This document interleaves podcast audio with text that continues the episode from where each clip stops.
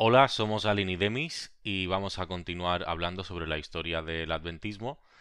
En el capítulo anterior hablamos detalladamente sobre el santuario, hablamos también un poco sobre el contexto histórico en el que vivían y ahora vamos a hacer como una pequeña introducción de los demás pilares, los demás puntos de doctrina específicos de, la Iglesia Adventista. Vamos a empezar por algunos de sus líderes fundamentales, a ver qué nos cuenta Salín sobre los más relevantes. Eh, a las alturas de las que estamos hablando, los líderes más importantes del movimiento son tres. Joseph Bates, James White y Hiram Edson. Hablemos primero de Joseph Bates. Eh, él fue en su juventud marinero y llegó a ascender hasta capitán. Durante su vida de marinero le fastidiaba que los marineros fueran obligados a ir a servicios religiosos anglicanos, así que durante el resto de su vida defendió a capa y espada la separación entre la Iglesia y el Estado. También estaba muy a favor de la abolición de la esclavitud y de las reformas esas de las que hablábamos en el capítulo anterior, tipo eh, abstenerse del alcohol, el tabaco, la cafeína, eh, hacerse vegetariano, etc. En 1839 empezó a seguir a William Miller, del que hablamos en el episodio 2. Su aportación más importante al adventismo fue lo del sábado, que es una cosa que explicaremos luego. También estaba muy, eh, era muy fan de James White, que es el otro líder del que vamos a hablar a continuación. Y Joseph Bates también era defensor de lo que se llamará luego el don profético, que lo explicaremos también. Eh, James White eh, fue un profesor de primaria que decidió hacerse predicador. Era miembro y predicador de la Conexión Cristiana, esa que mencionamos en el capítulo 1. Fue un miembro y predicador del mensaje de Miller también. Y en los viajes que hacía para predicar por ahí, lo de, lo de Miller, conoció a una tal Ellen Harmon, y se casaron en 1846. Esa es la famosa Ellen White de la que hablaremos también luego. Eh, James White se convirtió en el líder de facto del movimiento adventista tras 1844, eh, tras eso de la gran decepción, en gran parte porque publicaba una revista. Y en la revista se creaba un lugar de debate y de discurso en torno al cual giraba todo el movimiento adventista.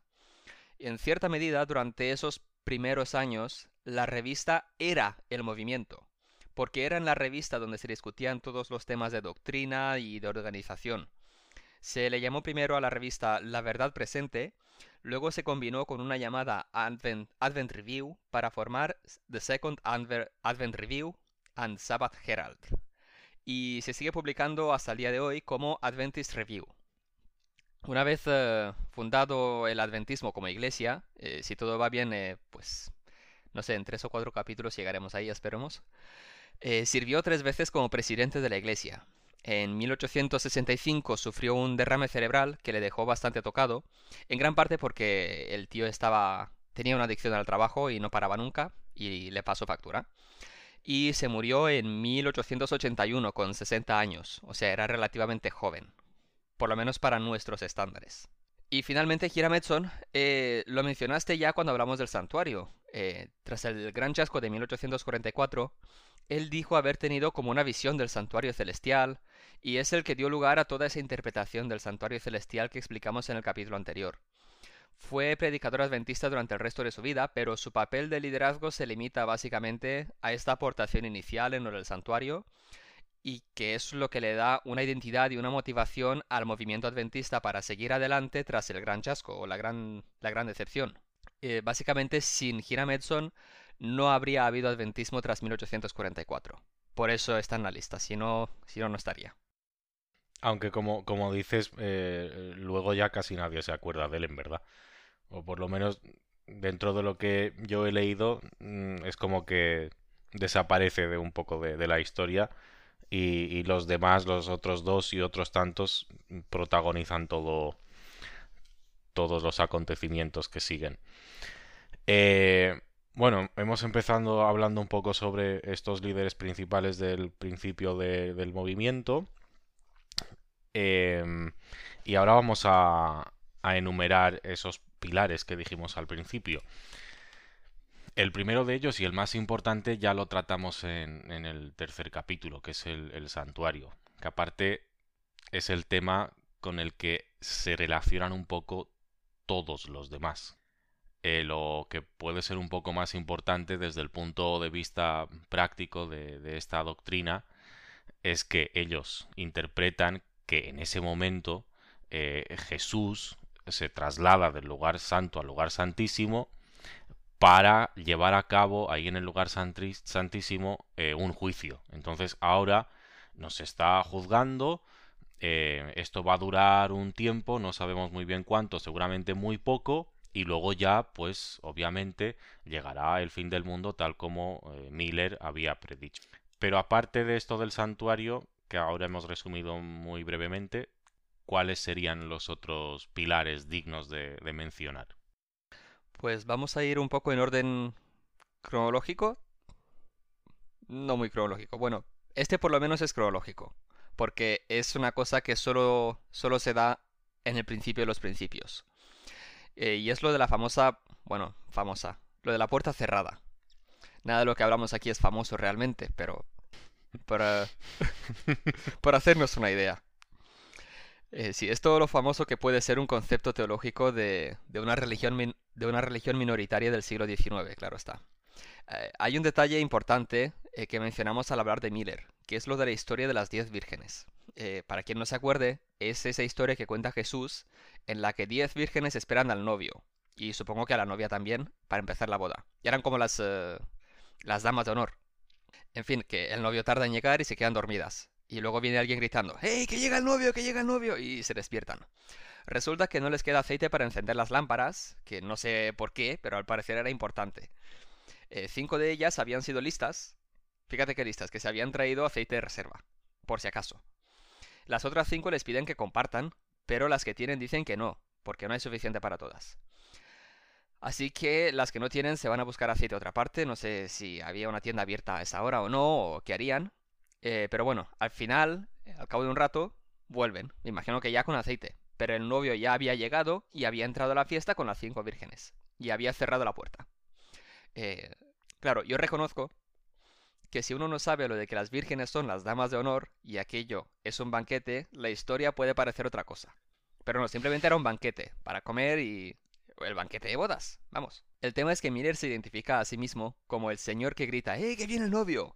Y el novio es Jesús, entonces él se ve reflejado en esa historia. Como la fecha de 1844 ya había pasado y Jesús no había vuelto, los adventistas se habían quedado con la idea de que también había pasado lo, que, lo de que el novio había entrado al banquete y había cerrado la puerta.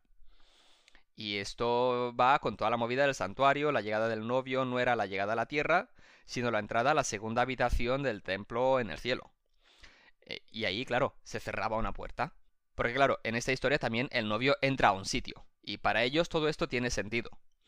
La consecuencia de todo esto es que desarrollaron lo que llamaban la doctrina de la puerta cerrada, que decía que para quien no había aceptado el mensaje de Miller antes de 1844, ya no había salvación posible.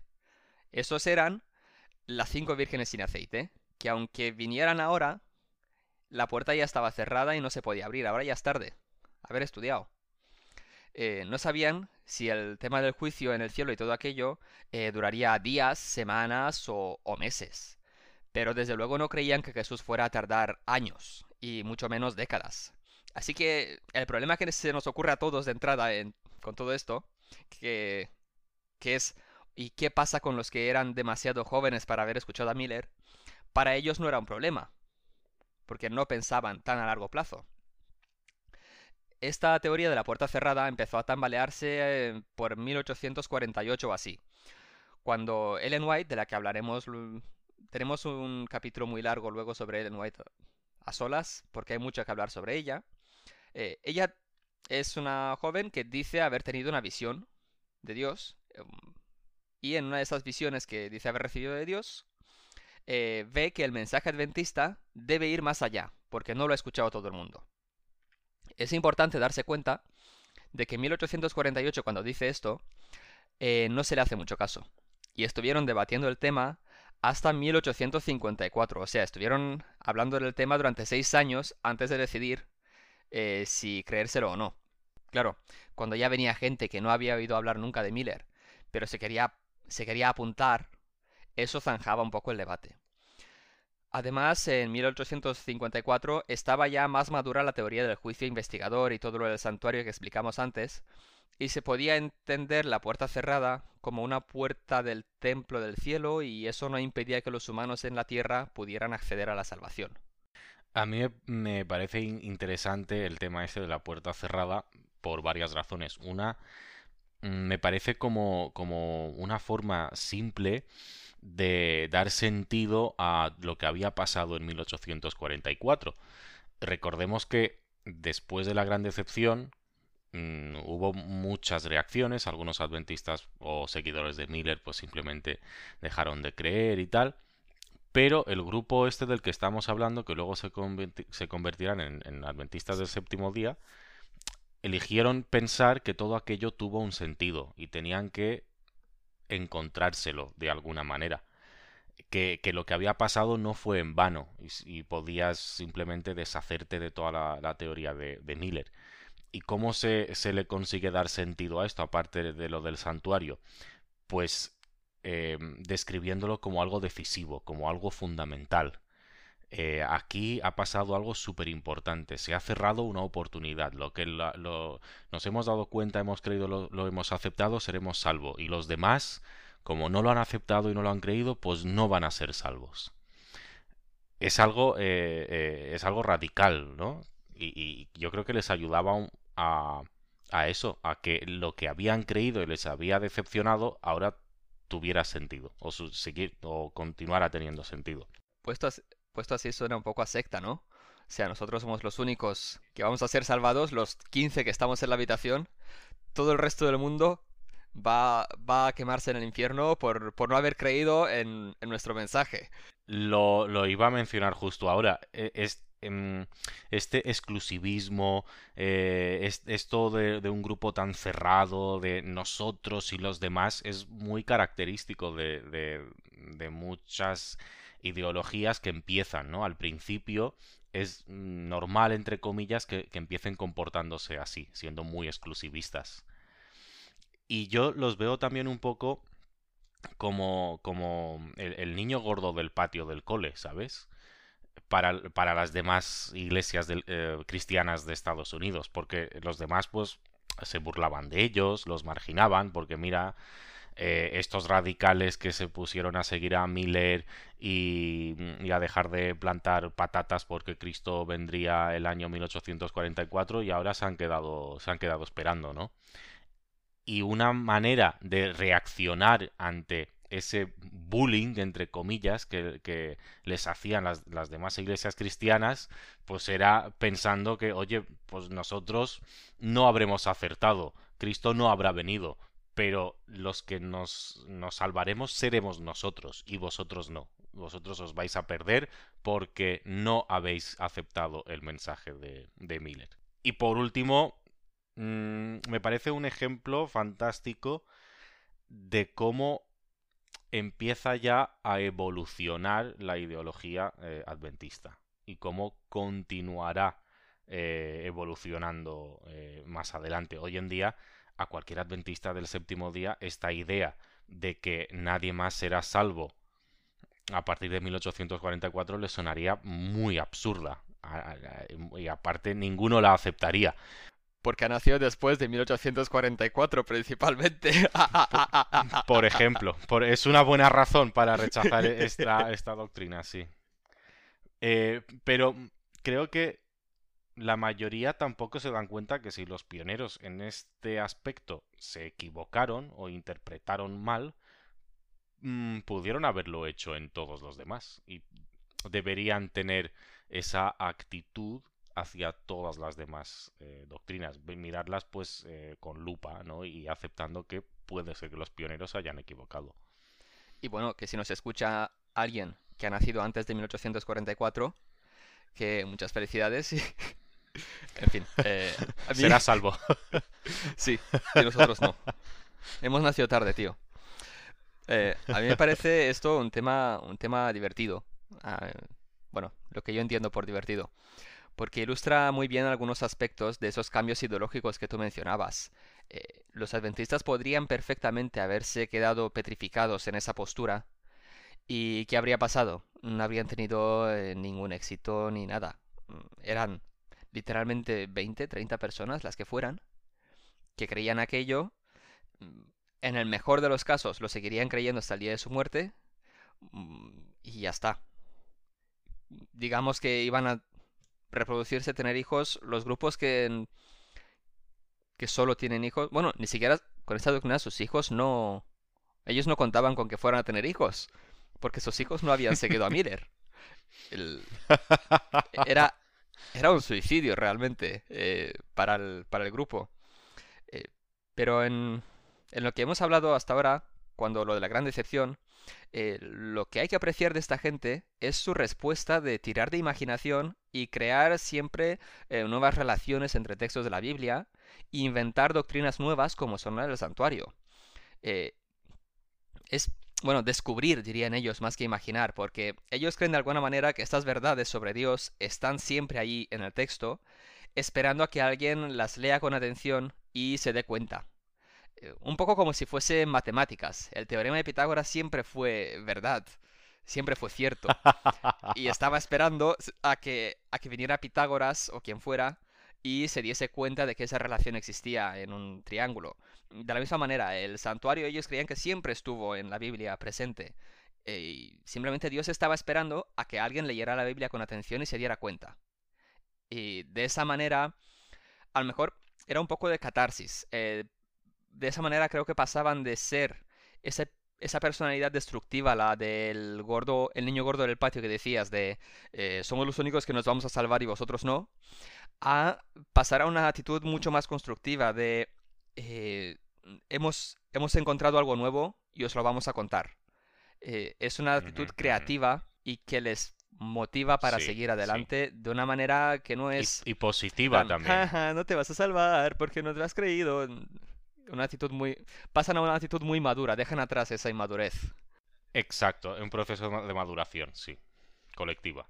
Yo aprecio, como tú bien decías, eh, que la actitud creativa que tenían eran capaces de combinarla con esa renuncia. O sea, es muy fácil, es relativamente fácil crear una doctrina nueva, decir, oye, yo he encontrado esto y vamos a añadirlo a lo que tenemos pero es mucho más difícil deshacerse de una doctrina que crearla. Eh, fue, fue cuestión de meses crear la doctrina del santuario, por lo menos en su forma inicial. Y luego costó seis años deshacerse completamente de esta idea de la puerta cerrada. Y fue un proceso que costó muchísimo esfuerzo y muchísimo debate. Porque claro, además es fácil renunciar a una doctrina que has heredado de tus padres o de la iglesia de la que has salido o de la que te han echado, porque a ellos les habían echado de todas partes. Eh, entonces es algo que viene del pasado de alguna manera. Sí, claro, eh, mis padres o la iglesia de la que me han echado se equivocaban en esto. Eso es fácil de decir. Sobre todo cuando uno es joven y rebelde y los papás no tienen ni idea de nada. Pero cuando es una doctrina que has creado tú personalmente hace nada, todo se vuelve más complicado porque implica aceptar que yo me he equivocado y he entendido las cosas mal. Y nadie más. Y es mi culpa. Y creo que no solamente una no solamente una cuestión de, orgullo, decir, eh, hostia, no voy a renunciar a esto después de haber pensado tanto tiempo que es verdad, era, yo creo que había un factor emocional muy fuerte. O sea, eso simplemente les había ayudado a, sobrevivir. Y de repente tienen que renunciar a ese concepto que les había servido emocionalmente eh, mucho en el, en el pasado. Sí, y me imagino que será que será imposible a lo mejor renunciar a una idea así si no tienes una alternativa. Porque renunciar a una idea a cambio de la nada es, mm, yo lo veo muy complicado. Lo veo más factible si tienes una idea mejor que puedas adoptar a cambio de la idea a la que, a la que estás renunciando. A la que renuncias. Sí, y, y en este momento es cuando quiero decir, dar una pincelada de lo de Ellen White, que ya hemos hecho teaser antes, hemos hecho como tráiler. Eh, habrá capítulo entero dedicado a esta señora. Pero de momento, eh, mencionar solo que es la, es la madre fundadora más famosa de los adventistas, Ellen White.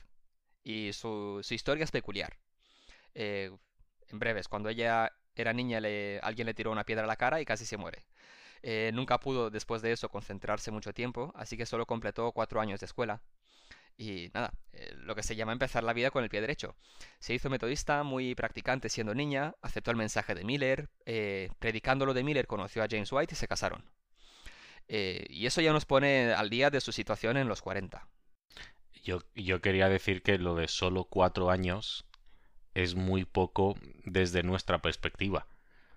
Pero en su época, completar cuatro años de escolarización era ya tener estudios. O sea, no, no tenemos que, que menospreciar su formación académica, creo yo. Creo que es un error que se comete eh, a menudo. Teniendo en cuenta lo que has contado en el episodio pasado, creo que tienes razón. pues, pues bueno, tenía... pues tenía sus cuatro años de estudios. Y... Nada, ¿por dónde había quedado? Ah, sí. Que en, en los 40, poco después de, de la gran decepción, cuando están discutiendo lo del santuario y tal, ella eh, empieza a tener visiones de parte de Dios. Y en 1848 ve esto de que eh, los adventistas tienen que llevar su mensaje más allá y empieza a estar convencida de que lo de la puerta cerrada, eh, pues, pues que no, que Dios le dice lo contrario. Y en este caso específico nos da una ventana a cómo trataron los primeros adventistas a Ellen White y a sus visiones, y posteriormente a sus obras escritas, que es lo que se llamará luego el don de profecía, porque los adventistas pasaron a creer que ella era un profeta, que hablaba de parte de Dios. Eh, lo más llamativo es que a pesar de lo que ella dice en 1848, el tema de la puerta cerrada se sigue debatiendo durante seis años.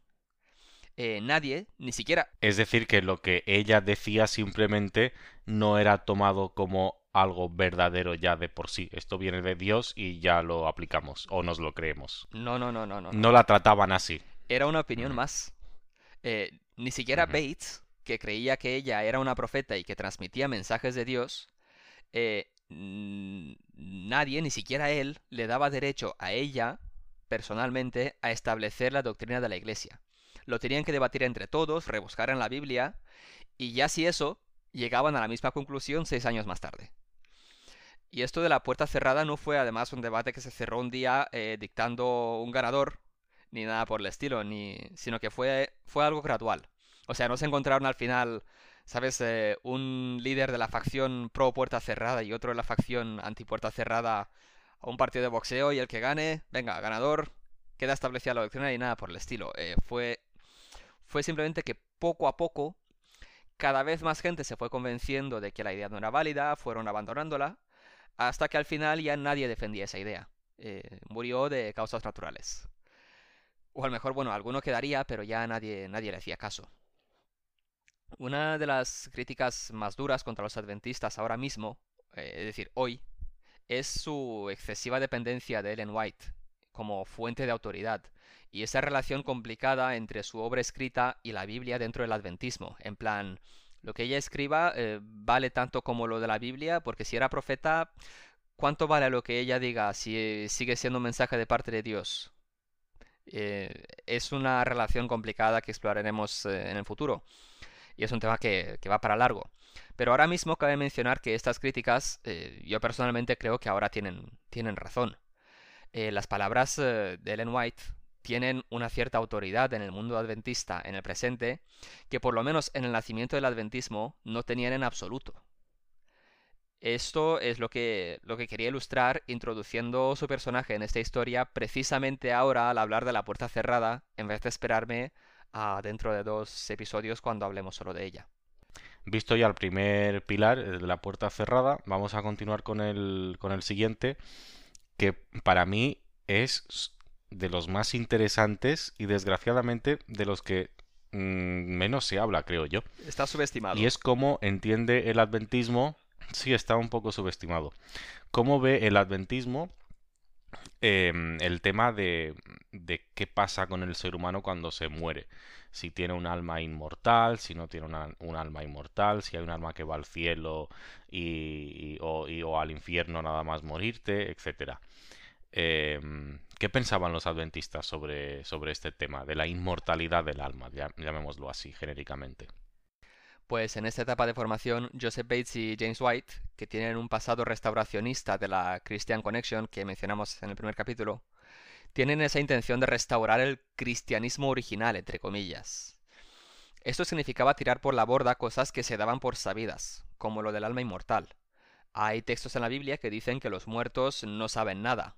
Y en el Génesis, eh, la suma de cuerpo más aliento de Dios es igual a alma viva. Si el cuerpo se queda bajo tierra y el aliento vuelve a Dios, el alma ya no existe cuando uno se muere. Así que entienden que el... Eso significa que los demás cristianos estaban convencidos que el alma era inmortal. Sí, pero ellos no. En ese momento. Ellos eh, entienden que el ser humano cuando muere simplemente deja de existir. O sea, hasta aquí, hasta este punto, entienden la muerte exactamente igual que un ateo.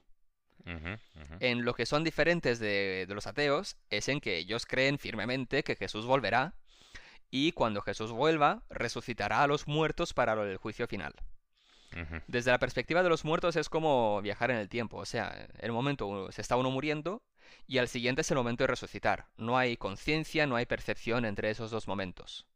Como eso de que te vas a la cama muy cansado, cierras los ojos y luego suena la alarma del día siguiente, eso. Eh, otra, otra consecuencia de ver las cosas de esta manera es que el infierno no tiene sentido. Y además, eh, la idea del infierno les parece excesivo e injusto. Así que en vez del infierno, los malos al final son condenados simplemente a desaparecer.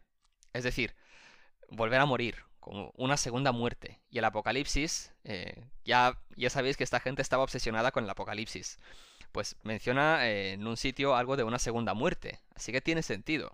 Si eres malo, te mueres como todo el mundo cuando te toca.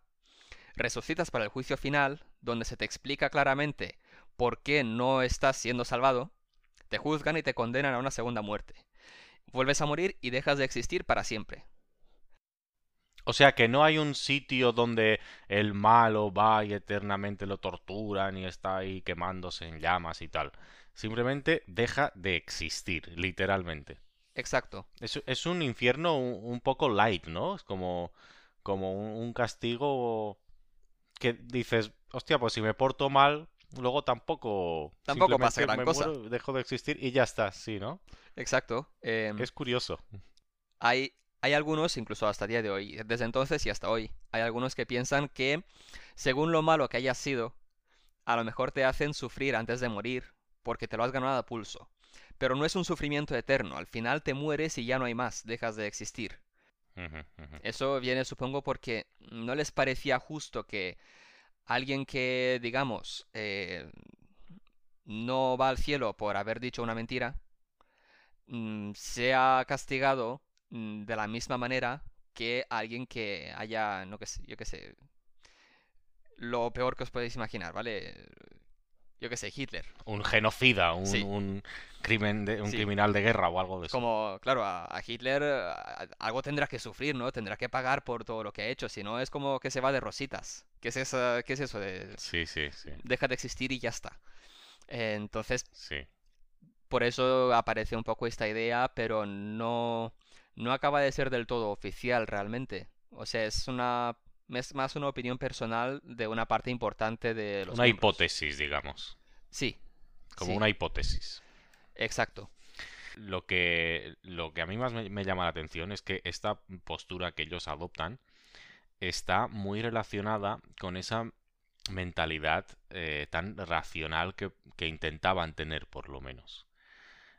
Primero, ellos piensan que, eh, a ver, yo no puedo vivir eternamente en el cielo, en el paraíso, sabiendo que en, una dimensión paralela está el resto de la humanidad sufriendo eternamente.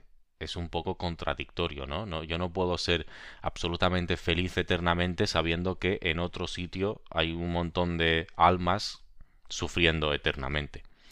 Eh, luego también son un poco escépticos y, rechazan muchas supersticiones de su época. En ese momento se empieza a desarrollar un movimiento espiritista muy fuerte en Estados Unidos, que ellos rechazan. Lo de los espiritistas es eso de la gente que dice que habla con los fantasmas, ¿no? Exactamente. Y entonces ellos dicen, eh, si uno piensa que sus antepasados, su, su, su, ser querido que acaba de fallecer va al cielo o a algún sitio, se ve tentado a acudir a algún tipo de medium o algo a brujas, etcétera, que lo pongan en contacto con sus seres queridos muertos y tal, y eso obviamente eh, para ellos era pecaminoso, pero al mismo tiempo irracional, eh, ridículo. Y para evitar ese tipo de situaciones, como, como eh, defendiéndose de, de, no llegar a, caer nunca en la tentación de creer que pueden ponerse en contacto con los muertos o tal, pues dicen no, eh, nosotros vamos a adoptar esta doctrina, que por cierto se llama inmortalidad condicional, o sea que uno es inmortal solo si obedece y es salvo. Si uno no es salvo, simplemente no es inmortal. Y muere y desaparece y, y ya está. Y luego también me llama la atención que es una idea que encaja muy bien en la teoría del santuario. Si tú te has muerto antes de 1844, no se ha podido dictar sentencia respecto a ti. Entonces tú no puedes ir ni al cielo ni al infierno, porque en base a qué vas a recibir el castigo o, o la recompensa eterna. Entonces lo más lógico es que tú dejes de existir, empieza el juicio en 1844 y es a partir de aquí cuando ya se puede dictar sentencia respecto a los eh, distintos seres humanos que hemos vivido en, en la Tierra. Y hay un versículo muy interesante en Apocalipsis 9:6 que dice que cuando el Cordero abrió el quinto sello, vi debajo del altar las almas de los que habían sido muertos a causa de la palabra de Dios y del testimonio que había mantenido. Y ellos interpretan que esas almas que están ahí en el santuario, en el santuario debajo del altar, en el cielo, eh, eh, son de alguna manera, pero solo metafóricamente, porque claro, esto no puede ser literal, metafóricamente son los muertos que han ido muriendo a lo largo de, la historia. Sí, que además en eso, además se especifica el texto que son los que han muerto eh, como mártires. Sí. Y están en el versículo siguiente, si sigues leyendo, eh, parece que estén sufriendo, que dicen que hasta cuándo, Señor, vas a permitir esto y, o sea, que no están a gusto con la situación tal cual están ahí encerrados debajo del altar por lo que sea. Eh, no parece que eso sea, o sea, técnicamente es el cielo. Técnicamente, como el santuario está en el cielo, es el cielo, pero no significa que estén en el cielo. o sea, casi, Por eso están casi como si estuviesen se lo toman como un purgatorio. se lo toman como una metáfora, no literal. Y luego, ah, me parece que, que el tema este de la inmortalidad del alma es un ejemplo de cómo interpretaban la Biblia y cómo se sigue interpretando en el adventismo. Porque para ellos un texto como Ezequiel 18.4, donde dice que He aquí todas las almas son mías, tanto el alma del Padre como el alma del Hijo son mías, son el alma que peque, esa morirá. Esto se lo toman como algo literal. Si un alma peca, ese alma morirá. Y además suelen decir, es que, veis, aquí pone que las almas también mueren. O sea que eh, el alma no es de por sí inmortal. Eh, el alma puede morir si peca. Pero Luego la parábola esa de, de, Lucas 16, donde hay un tío rico y otro pobre, y luego eh, y en vida el rico ha tratado mal al pobre, y cuando mueren el pobre va a eso que llaman el seno de, de Abraham, y el rico va al infierno y desde el infierno eh, le grita a Abraham que si el pobre puede bajar y mojar el dedo en agua y mojarle los labios para que beba un poco y Abraham le dice que no, que entre los de los que están en el seno de Abraham y los que están en el, Hades hay un abismo que los separa. O sea, allí Jesús que está contando esta parábola está, está describiendo literalmente el infierno y además está diciendo que eh, eh, los, los muertos van ya bien sea al seno de Abraham, bien al infierno. Entonces todo, todo el esquema este adventista alternativo contradice este texto. Pero ellos dicen que este texto es metafórico, igual que el de las almas de debajo del altar que se quejan. Entonces la, cuestión es, ¿la Biblia realmente tiene un, una postura coherente respecto una postura exacto y uniforme coherente y uniforme hay unos textos que dicen que el, alma cuando peca muere y otros que dicen que bueno, hay un alma ahí que se está quejando debajo del altar y, este, y esta parábola y, muchos más textos por el estilo. Y es un poco arbitrario el decir, no, este texto que de alguna manera apoya nuestra ideología es literal. Esto lo tenemos que tomar tal cual. Pero estos otros que contradicen claramente nuestra ideología es que era una metáfora. No tenemos que tomarlo literalmente. Y luego hay casos eh, como el... Hay un momento en el que el rey Saúl, eso en uh, Samuel, sí, Samuel sí, creo que sí, es, sí, sí, que va, va a ver a una bruja que habla con los muertos. Saúl ya se había muerto y eh, Samuel ya se había muerto y Saúl dice, quiero, quiero hablar con Samuel. Y la bruja eh, hace lo que sea, sus encantamientos o lo que sea. Y claro, este es un texto que se usa a veces como argumento contra todo esto. Es decir, ¿ves? Ahí la Sí. bruja ha levantado a Samuel de entre los muertos. Pero Sí, es, fíjate qué habilidad de ir al texto y decir, no, no, no, no, no. La, la bruja hizo lo que fuera con sus pactos con Satanás o lo que fuera sí, sí, y le dijo a Saúl que veo a un señor anciano. Y Saúl sí, dedujo, seguro que ese es Samuel. A ver qué me tiene que decir. Sí, sí, sí, sí, sí. Eh, O, o sea, es, es como Saúl, Saúl no ha visto realmente a Samuel levantarse Exacto, de entre los muertos, porque exacto, Samuel ya no existía. Samuel eh, deja de existir hasta que resucite el día del juicio final. Sí, Es una habilidad tremenda de, de sacar del texto aquello eh, que, que que no está la- explícitamente la ahí, pero hacer que, hacer que el texto esté de acuerdo con tu ideología, aunque tu ideología no se encuentre explícitamente en el, en el texto.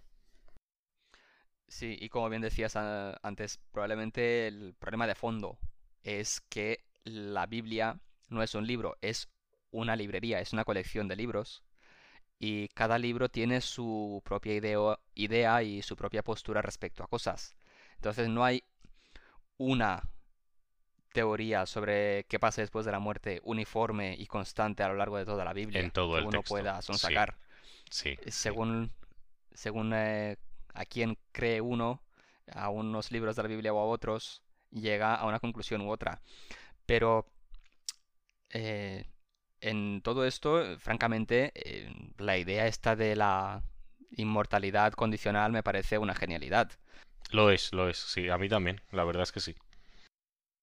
Porque es que uno de los argumentos eh, más comunes contra el cristianismo, y que me parece bastante válido, es que, claro, no puede ser justo que un tiempo limitado de una vida con malas acciones, o en el peor de los casos incluso por una sola mala acción, eso te conlleva una eternidad de sufrimiento, Sí. por una cantidad limitada de, de maldad que hayas podido hacer en tu vida. El planteamiento de la muerte que tiene el adventismo es relativamente único en ese sentido, porque la consecuencia última de una mala vida, el castigo, es simplemente dejar de existir, no recibir una recompensa. Esto es como una justicia, fíjate, hay justicias que son, eh, que se centran en castigar al culpable, hay justicias que se centran en rehabilitar al culpable, eh, pero esto va más allá, esto es, el culpable simplemente deja de existir, se pierde algo, y ese es su castigo, pero vamos a centrarnos en recompensar a la víctima más allá de lo que la víctima haya podido soñar nunca.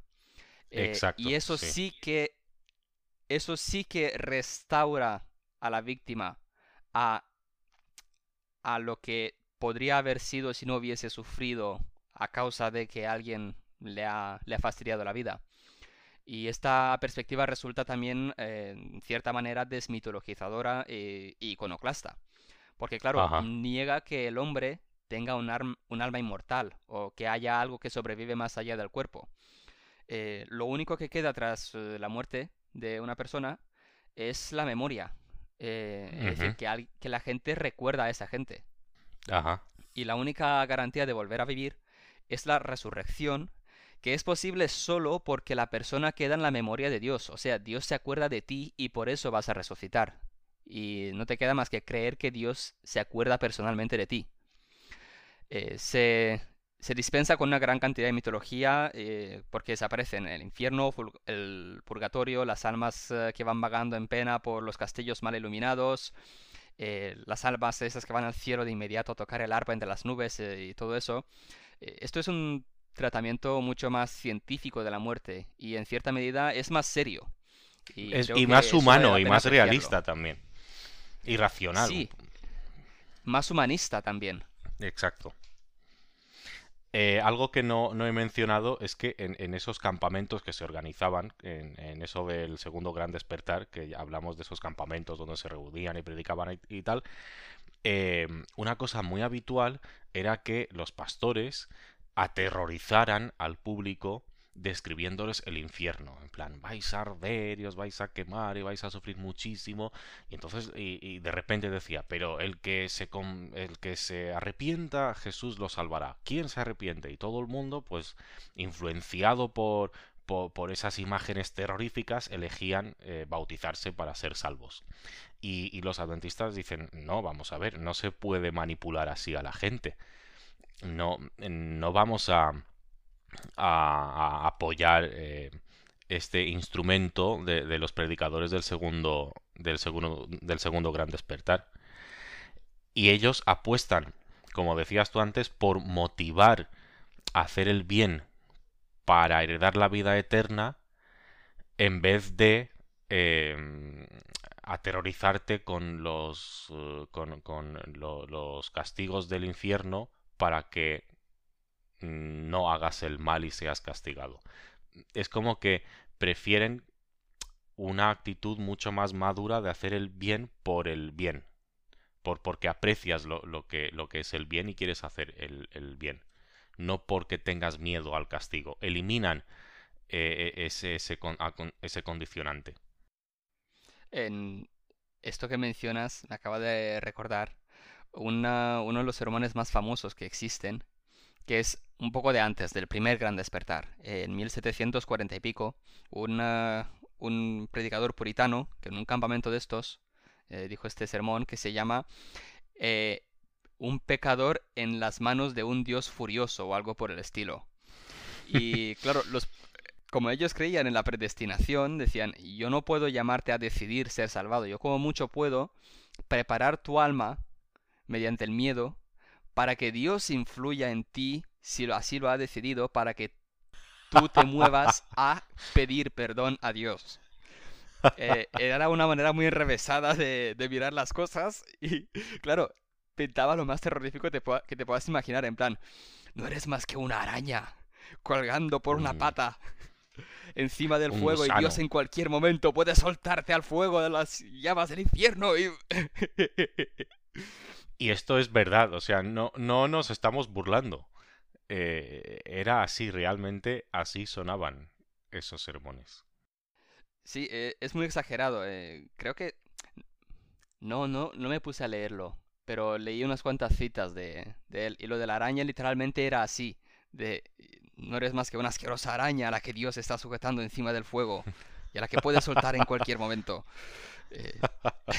en fin, yo, a ver, yo creo que personalmente debo mucho de, Mm, a esta manera de pensar en mi manera de perseguir eh, las respuestas a preguntas más complicadas y a mi manera de entender cómo funcionan las cosas por dentro cuando se dan por supuestas o se dejan funcionar simplemente por intuición. Porque esto es una manera de mecánicamente intentar entender qué es lo que hay dentro, cómo funciona aquello. Como decía antes en el caso de Saúl y Samuel, eh, es muy hábil en buscar de manera muy científica. Exacto.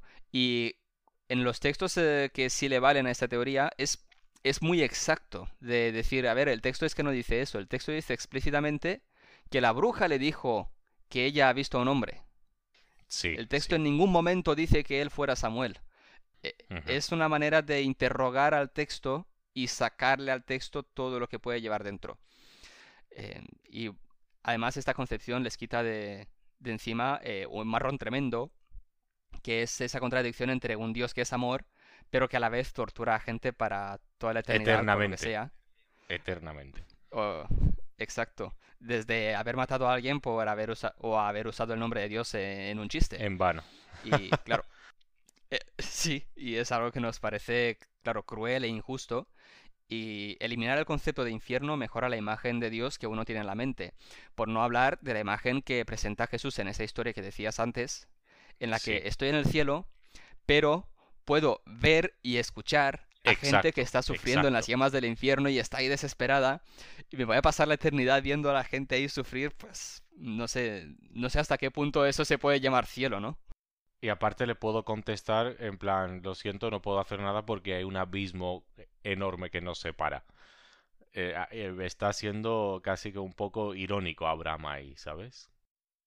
Eh, sí, y no sé, si eres una, si se supone que eres una buena persona, es que duele ver a otra gente sufriendo, no sé, no lo, no lo veo. Eso no me, no me acaba de convencer. Esta es probablemente de las mejores partes del adventismo y, y es, como decía al principio, una genialidad. Sí, yo, yo pienso lo mismo. Lo único que yo, eh, lo único que yo recriminaría es que eh, para pensar así hay que forzar muchas veces la interpretación del, del texto. Sí, mm, supongo que es una cuestión de creerse lo que algunos escritores de la Biblia dicen y no lo que dicen otros. Elegir a creerse. Es, es, muy arbitrario, como decía antes. Cuál, cuáles afirmaciones son o te las tomas como metafóricas y cuáles te las tomas como, como literales. Cuando sería mucho más fácil reconocer que, bueno, eh, la Biblia no contiene una ideología ni uniforme ni coherente y que podemos mm, ser independientes del texto bíblico. Antes de pasar al tema siguiente me gustaría hacer una simple reseña histórica y es que em, esta visión sobre la inmortalidad del alma también la adoptarán más tarde los testigos de Jehová.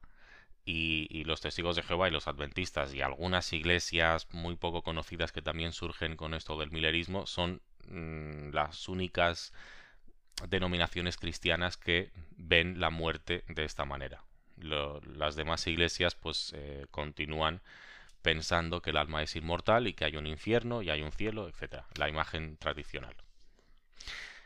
¿Cuál es el siguiente pilar que mencionaremos hoy? A ver, quedan dos. Eh, la Trinidad y el sábado. Eh, lo del sábado es lo más característico de los adventistas porque son adventistas del séptimo día y creo que se merece su propio, su propio episodio. Vamos a hablar de lo de la Trinidad de, en este y ya lo, lo vamos cerrando. Y llevamos grabando ya... Uf, lo que me costaría editar esto. Eh, más, y más que la Trinidad en sí, de la, del antitrinitarianismo vamos a hablar. Y es que la mayoría de los fundadores del adventismo no creían en la Trinidad. Y esto era un debate muy intenso que tenían y en el que Ellen White prefirió no meterse. Eh, James White, en cambio, sí que era muy vocal y tiene una afirmación que resume muy bien su postura, que dice lo siguiente. El mayor fallo de la reformación es que dejó de reformarse. Si hubiesen seguido reformando, habrían abandonado todo vestigio de papalidad, como la inmortalidad del alma, el bautismo por salpicaduras, porque los, católicos salpican con agua a alguien cuando le bautizan desde bebé, mientras que los adventistas han heredado de los anabaptistas lo del bautismo por, por inmersión. Bueno, sigo con la cita. La Trinidad y el guardar el domingo, y la Iglesia estaría ahora libre de esos errores. Esto lo he traducido un poco como, a mí mejor me ha parecido con, con, el inglés que yo conozco, por una cuestión de claridad. Si alguien no se fía de que yo haya sido fiel a James White, pues que busque en Google James White Trinity y encontrará la cita original en inglés, bueno, en un inglés más anticuado, pero a ver, os prometo que no he cambiado nada el sentido original de la frase tal y como él la dijo, la dijo en su día. A mí me llama mucho la atención de esta cita que él está mezclando aquí el, aceptar la doctrina de la Trinidad con guardar el domingo.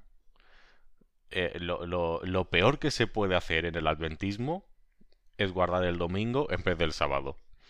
O sea, para alguien que no es adventista, no, no se puede imaginar lo, lo, fuerte que resulta que este señor mezcle el guardar el domingo con, la, con el creer en la doctrina de la Trinidad. Sobre todo teniendo en cuenta que hoy en día la Iglesia Adventista sí cree plenamente en la doctrina de, de la Trinidad. Me parece muy, muy interesante, muy curioso.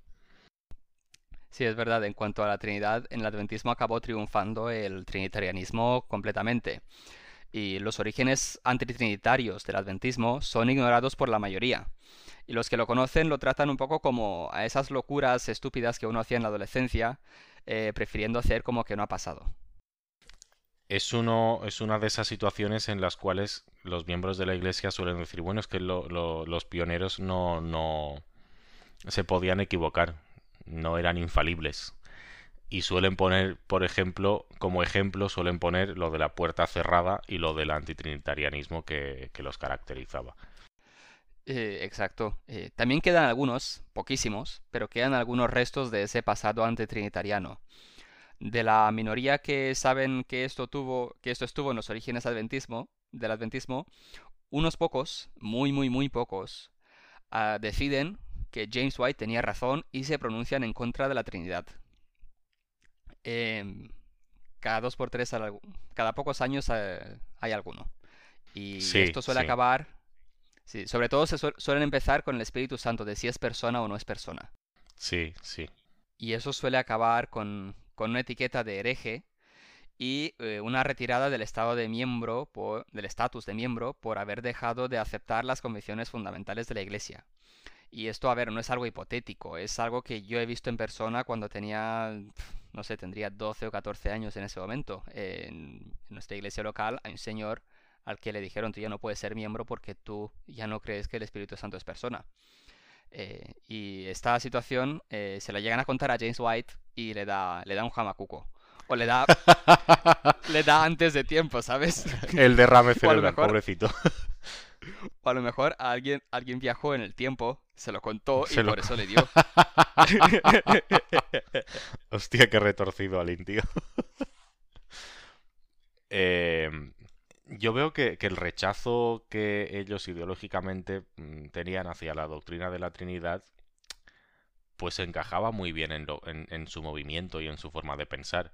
Em, recordemos que eh, esta gente quería restaurar el cristianismo auténtico y bíblico y verdadero. Y tenemos que reconocer que, hombre, este concepto de Dios como tres personas en uno y uno en tres y tal es muy difícil de, de defender con textos bíblicos. Es mucho más fácil renunciar a él cuando uno empieza eh, realmente a, a, o a, creer el texto literal de la Biblia. Hay una anécdota que me acabas de recordar ahora mismo eh, sobre el origen de la Trinidad en sí. Y es que la doctrina de la Trinidad como tal no se clarifica hasta, hasta el siglo IV con el concilio de Nicea. Eso dentro de la historia de la historia general del cristianismo, dejando de lado el adventismo que dejando de lado el adventismo. Eh, claro, muchísimo más tarde de cuando se escribieron los libros de la Biblia. Y en la Biblia explícitamente eso de que hay tres que son uno y que son tres que son un Dios, eso solo está en un solo sitio. Y es un versículo que solo aparece en textos que son posteriores a cierta fecha, bastante, bastante tardía. Eh, que en la mayoría de las Biblias la encontraréis entre paréntesis. Precisamente por eso, porque en los textos más antiguos que se tienen no está, completamente, completamente no está. Y si lees el texto saltándote ese versículo, el texto tiene perfecto sentido, no, no notas que le falte de nada. Y hay la historia es muy graciosa de qué pasó con ese texto. Y es que eh, estaba en la Vulgata Latina, la traducción al latín de la Biblia, que se hizo allá por el año, creo que era 400 o así. No, no me hagas mucho caso sobre la fecha exacta. Y cuando se, se empezaron a traducir Biblias a lenguas modernas, se tradujo al, al inglés la King James, bueno, se tradujo otra antes, pero cuando tradujeron la King James, eh, usaron como modelo una Biblia que había traducido Erasmo de Rotterdam. Erasmus, el de, el de los Erasmus. Ese, ese mismo Erasmus. pues eh, Erasmus insistió en que él mm, decidió traducir la Biblia a partir de los textos originales y el Nuevo Testamento originalmente estaba en griego, ignorando la Vulgata latina. Es una tradición que estaría muy bien para lo que estuviera, pero él quería coger los textos griegos originales. Y cuando publicó la primera edición, la Iglesia Católica le dijo que qué pasaba con el texto de la Trinidad y él dijo, pues no he encontrado ningún manuscrito griego que tenga ese texto. Si vosotros me traéis un manuscrito que tenga ese texto, yo lo añado en la siguiente edición sin ningún problema. Y lo que hicieron fue producir un manuscrito con ese texto. O sea, literalmente producirlo. Sentaron a un señor en la mesa, un señor que supiera griego, le dijeron, a ver, copia esto, pero aquí pone en griego este versículo. Lo, hicieron, se lo dieron, aquí tienes su manuscrito. He hecho recientemente, ayer mismo, para ti. Ahora ponlo en la, en la edición. Y nada, lo puso. Eh, pero a día de hoy en casi cualquier en casi cualquier Biblia moderna está entre paréntesis por eso. Y si no lo quitan es para no levantar la ira de las iglesias más, más conservadoras. Para el que quiera buscarlo, se trata de Primera de Juan 5, 7. El que quiera comprobarlo.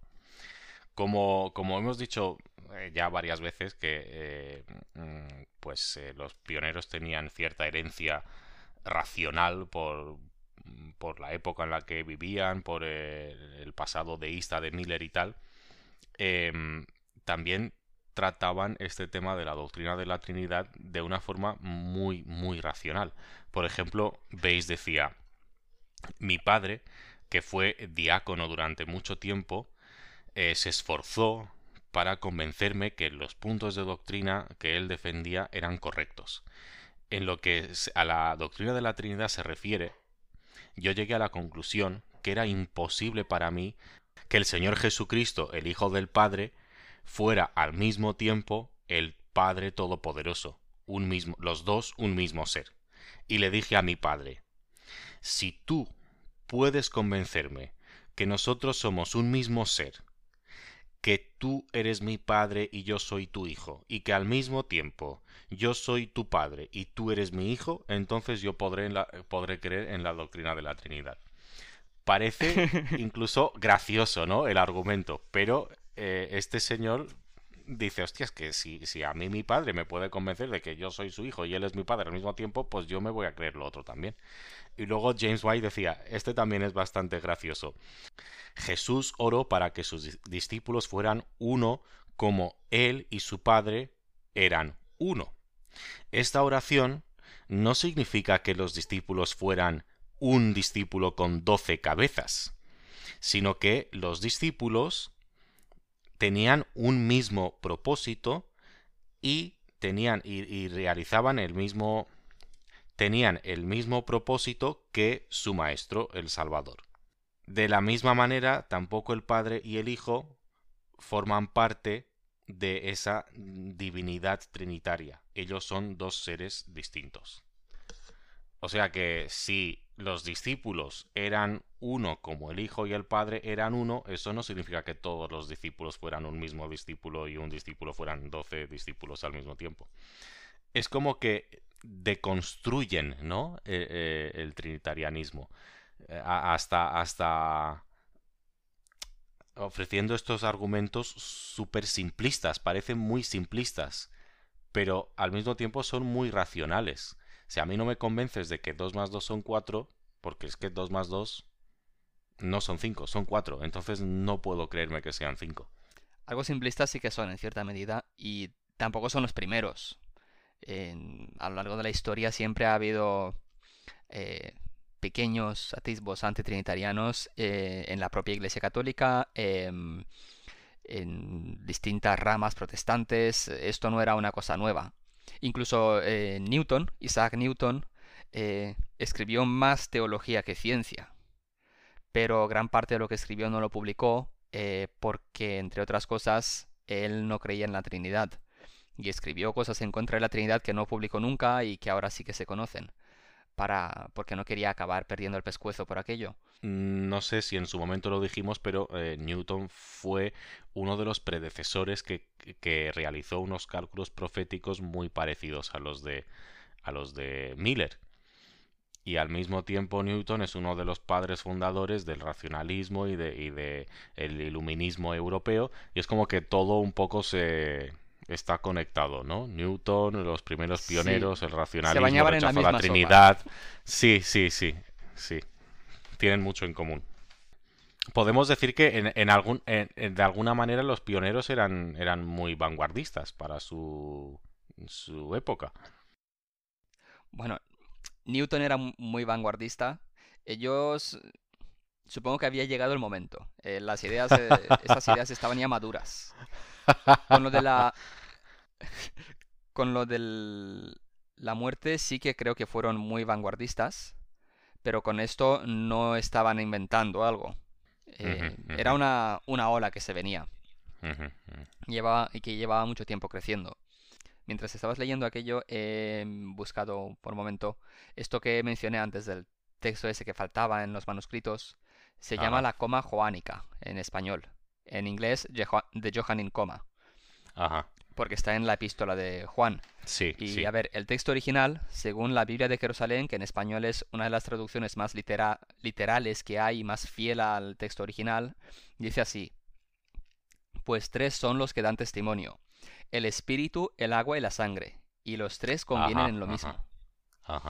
y los mismos versículos en el texto que tiene la, lo que se llama la coma joánica, en la Reina Valera, eh, se cuentan así.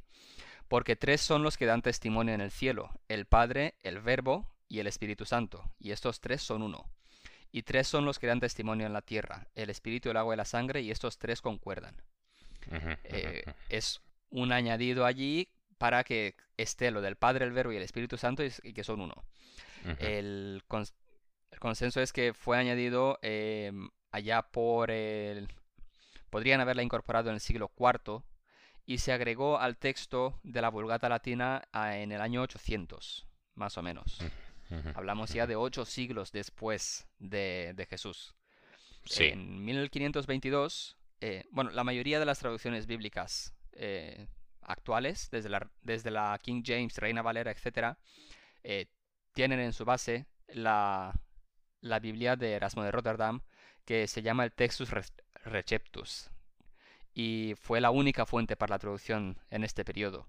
Y la coma esta juánica, ese versículo, no apareció en las primeras dos versiones del texto, en 1516 y 1519, hasta que pasó aquello del de que los los de la iglesia le dijeron a Erasmo, pues mira, aquí tienes un manuscrito recién hecho que tiene el texto para que lo pongas en la próxima versión. Y por supuesto, si no lo hubiese hecho, habría, iban a haber graves consecuencias para su, para su salud física, como solía haber en esta época por, por ese tipo de cosas. Eh, creo recordar, pero no me hagas mucho caso, que incluso Bacon murió por esto. No te, no te sé decir. Pero eh, mencionamos el texto este porque, eh, la verdad, cualquier persona que esté un poco familiarizada con el Nuevo Testamento sabe que en los demás textos Jesús siempre es presentado simplemente como el Hijo de, Dios y de alguna manera siempre subordinado al, Padre. Mm, no hay ningún texto que hable sobre, sobre esa relación de igualdad total entre Padre, Hijo, Espíritu Santo y, y tal. Y y, ellos pues rechazan esta doctrina primero porque es muy difícil de, de mm, sostener con el texto bíblico y porque es totalmente irracional. Voy a mencionar una cita más de Lockbrook, que también era un líder importante del movimiento, que me parece muy interesante. Dice, no concuerda con la razón hablar de tres seres como siendo uno y sobre uno como siendo tres. Si el Padre, el Hijo y el Espíritu Santo son seres distintos, entonces serían tres dioses, porque tres por uno son tres, no uno. Creo que esta cita la podría haber utilizado perfectamente eh, George Orwell en 1984. Tres por uno son tres, no son uno. Exacto. acabo de buscar y me estoy confundiendo de persona. Francis Bacon no se, no murió por, por eso, se murió de neumonía o algo así. Pero era otro. Hay un científico allá por el año 1300 o así que hizo cosas bastante importantes en la ciencia, pero no me acuerdo de su nombre ahora mismo. Y al que le costó la vida el tema de la Trinidad. En fin, muy triste. Bueno, ya, ya hemos hablado mucho, quiero mencionar solo un detalle más y es que yo veo en el, eh, en el antitrinitarianismo de, lo- de los primeros adventistas también un poco de anticatolicismo. Sí, Como hablamos eh, eh, en el capítulo anterior, era un movimiento eh, presente en Estados Unidos en esa época y las doctrinas adventistas suelen desarrollarse un poco en contraste a las católicas, normalmente, como iremos viendo. Por eso creo que el antitrinitarianismo era muy coherente para ellos, tenía mucho sentido, sí. porque era definitorio del catolicismo y ellos lo, eh, lo niegan y lo rechazan eh, rotundamente, igual que rechazan el sábado, el bautismo y todo lo que todo lo que enumeraba eh, James White en, el, en la cita que tú has mencionado antes. Y probablemente lo de la, lo de los muertos también tenga un gran componente de anticatolicismo. Sí, sí, seguramente, Y en el- seguramente. Y en el episodio siguiente, que es el del sábado, esa es ya la apoteosis del anticatolicismo, como, como vamos a ver. Esto es el teaser. No os perdáis el próximo episodio. Pues ya está, ¿no? Sí, yo cerraría aquí. Vamos a darle al stop. Orwell en 1844. Ay, 1844, no, 1984. Exacto, en 1984. No te preocupes, eso lo quito editando.